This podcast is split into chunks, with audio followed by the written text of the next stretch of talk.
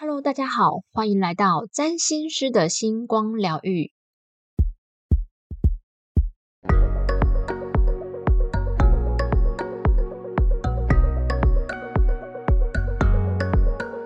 这是一个占星师斜杠上疗愈、散播欢乐、散播爱的频道。我是拥有狮子座星群的占星师 Tia，您的灵魂分裂帽已上线，让我们一起快乐起飞。今天要来跟大家分享一个故事，这个故事来自于前阵子一位听众的投稿询问，因为最后实在是有些反转，而且很有爱。对方也主动提出可以跟大家分享，加上这个故事呢，或许可以解决很多人的疑惑。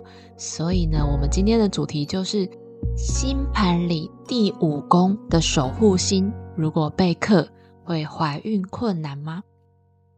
这位听众他很喜欢我们 Podcast 当中玩转星盘的概念，他很可爱。他说他就是自学，然后快被。自己吓死的那种人，他有一个困扰很久的议题是，他的星盘问过一些占星师的朋友，都说生小孩会有困难，必须靠人工生殖。他说他感觉被诅咒了。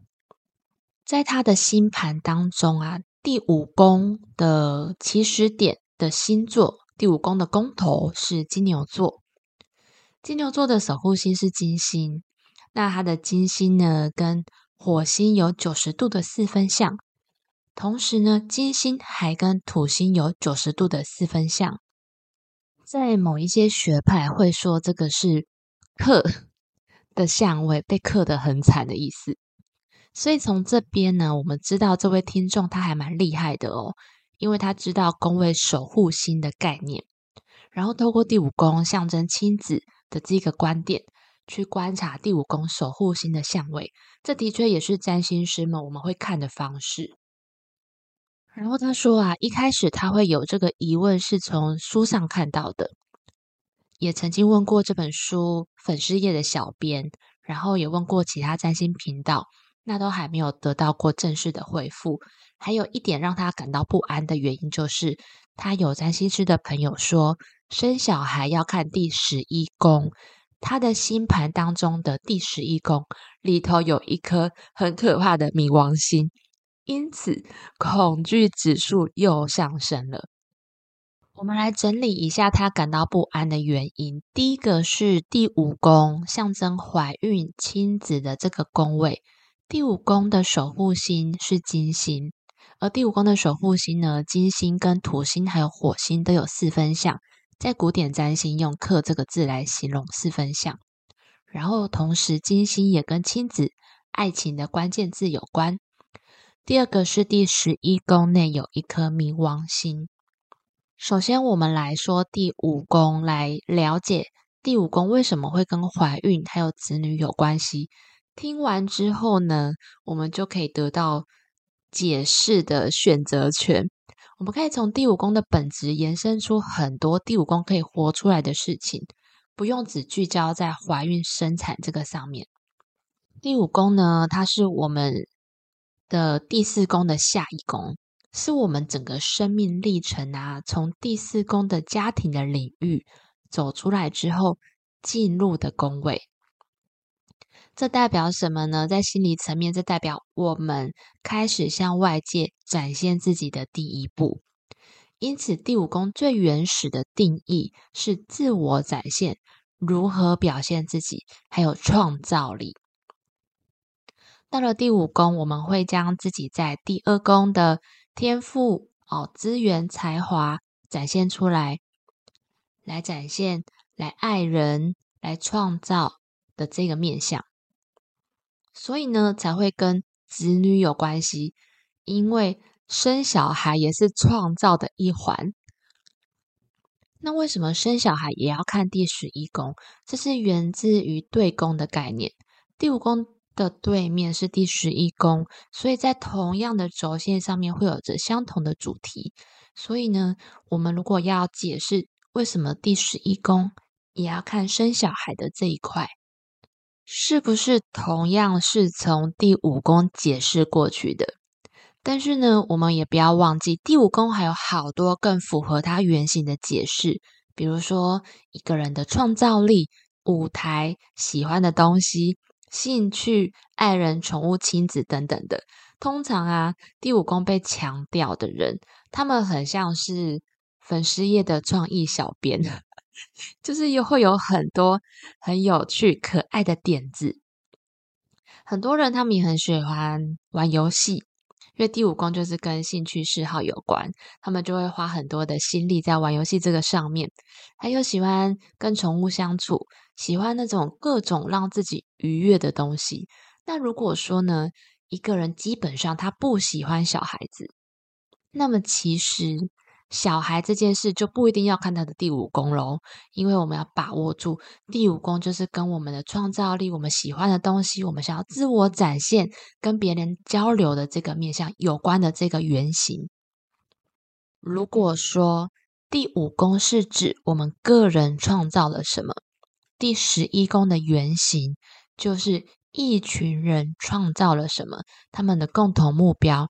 有点像是天王星的感觉，还有《饥饿游戏》这部片的感觉一样，一群人朝着共同的目标迈进。因此啊，有群众影响力的人，比如说政治人物、网红，这些人星盘当中常常都有十一宫被强调，可能有星群或者是上升守护星落在第十一宫等等的。所以呢，总合起来，第五宫跟第十一宫的状态不好。一定会怀孕有困难，这个讲法是不是在很多种可能性当中挑了一个出来说？那问题就是，我们一定要相信这个吗？如果问一个占星师，或者是可能算命的紫薇啊等等的人，问他说：“哎，我星盘里面有什么什么什么，这样子是不是代表不孕？”我们可以想想看，其实大部分的人都会顺着话说，不然呢，有可能会有一种“哦，你怎么没有听过这种说法？你真的是专业的吗？” 然后再换一个角度想，如果今天有一个被医学证实不孕的人去找占星师问说：“为什么我的星盘会不孕？”那占星师就有非常大的机会跟可能性。会找出星盘上好多的迹象来证明这件事情，因为不孕这件事情已经是个事实了。所以，当我们聚焦在一个主观认定的想法上面的时候，依量子力学的说法，就会有更多的迹象还有线索，让我们更相信这件事情，让整件事情看起来变得是事实。所以，我们可以选择转换这一些占星上面的关键字。如果以第五宫的原型是创造力还有自我展现来说的话，星盘主人第五宫的守护星金星跟土星还有火星有四分相，我们是不是也可以解释说，这一个人的创造力跟创意力是具有土星的具体化的特质的？他特别能够把他的 idea 落实下来，变成现实的东西。然后不止这样子而已哦，火星呢还让他是一个很有行动力的人，不会只想不做，哇，是真的会去执行的，有一定的速度，所以这样组合起来，不就是一个很有创意、有行动力又组织力的人吗？然后四分相这个相位呢，又更加强了这件事情，让他变成一个不轻易放弃的人。土星的部分呢？我们在以前的占星谣言破解系列曾经分享过土星的原型，关键字是定义、限制、责任、考验跟阻碍。除此之外，还有保护、权威、经验、累积、具体化这些正面的关键字。从其中几个关键字考验跟阻碍延伸出来，才会变成。怀孕困难，那既然是延伸啊，就会有很多种可能性可以解释。比如说，我们也可以解释说，她有可能会嫁给权威人士，小孩是权威等等的。再跟大家分享一件很激励人的事情，就是世界首富巴菲特股神的星盘，他的金星跟冥王星还有天王星都有四分相，诶，都被克。然后他还是一个土星在第一宫的人，所以照一些书还有学派的说法，这样子也是代表被克得很惨，不是吗？但是呢？巴菲特啊，他是一个从小有钱到大，他从很小很小就知道怎么样赚钱的人，而且他不是那一种原本家里很穷，后来才变有钱，不是翻转的这类型的人生。这个故事是不是很激励人心？所谓的被克跟不顺，只是拥有这个相位的人他曾经发生的事情。然后我们将占星的原型套上去是符合的，但是呢，就像前面说的，同样一个符号有好多种关键字，因此不代表有同样相位的人一定会发生同样的事情。我们可以不用相信这些被衍生出来的不幸解释一定会发生在自己身上。我们只要知道这件事情呢，学占星。它就不会变成诅咒了，它会变成有很多的选择权跟解释权，我们就很可以活得很自由。然后金星跟土星的相位，还有金星跟火星的相位，也可以表示出养育小孩很有责任跟热情，对不对？四分相也是代表是他会很稳定的想要一直去做这件事情。那真正的会造成困难的点是什么？真正会造成困难的点是在于当事人真的相信了自己就是不孕了，有这些相位就真的会怀孕困难。这个相信还有这个信念的本身，在潜意识落下印记后的影响，这个是比较会造成困难，而且是后面需要花很多时间跟心力，很多身心灵的治疗、催眠啊、西塔疗愈这一些去克服的。那我们再回来这位听众的故事，我们最后可以看到，原来金土这个相位在他身上已经发生了哦。但是在我们谈完之后，他发现他是有选择权，可以去决定这部分的影响在他身上要发挥怎么样的作用。用完他的故事之后呢，我跟他请教了一些问题。第一个是传宗接代压力的来源是什么？还有他的不孕是经过。医学认证的吗？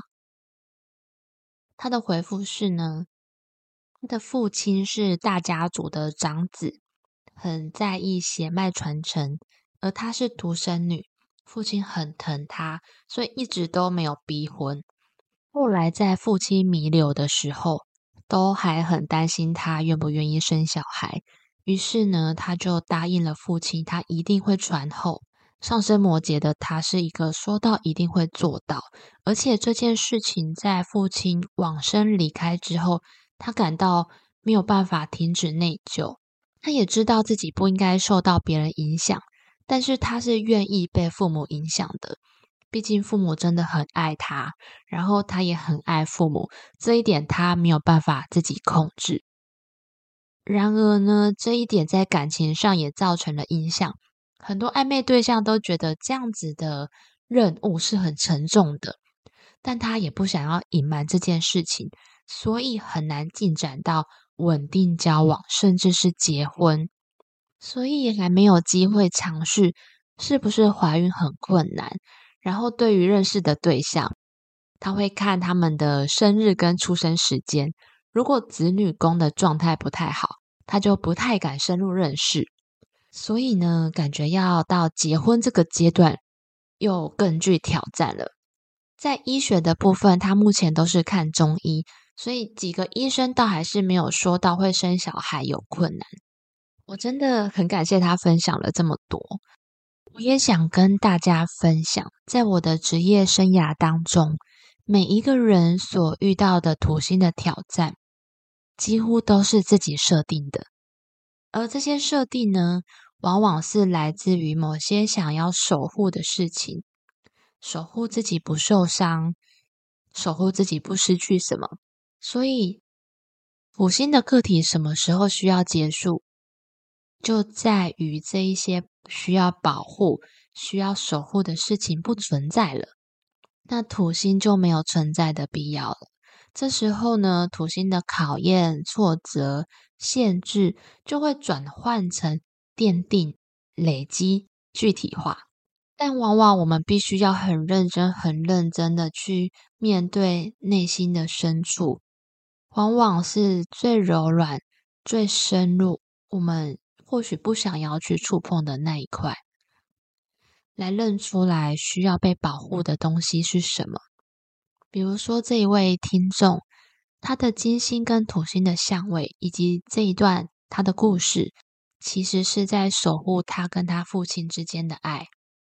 土星在这边呢，代表了守护跟羁绊；金星代表了爱。他其实是知道自己不应该受影响的，在情感上也没有办法割舍。我的感受也是一样，如果他没有保有这个。内疚、责任跟困难，那跟父亲之间的羁绊就没有办法这么深刻了。对于失去父亲这件事情呢，还有还没有完成父亲遗愿的这个内疚感，暂时还没有办法放手。然后我们也看到，很难进入到稳定交往，还有甚至结婚的这个阶段。它其实就是金星跟土星呈现的方式之一了。对于恋情跟结婚有了限制、责任、有任务的存在，本身是不是也非常的土星？然后这个呢，也让他很难进入到有小孩的阶段。因此啊，面对这样的愧疚，这份愧疚或许就是解锁的关键。然后这个愧疚或许跟生小孩。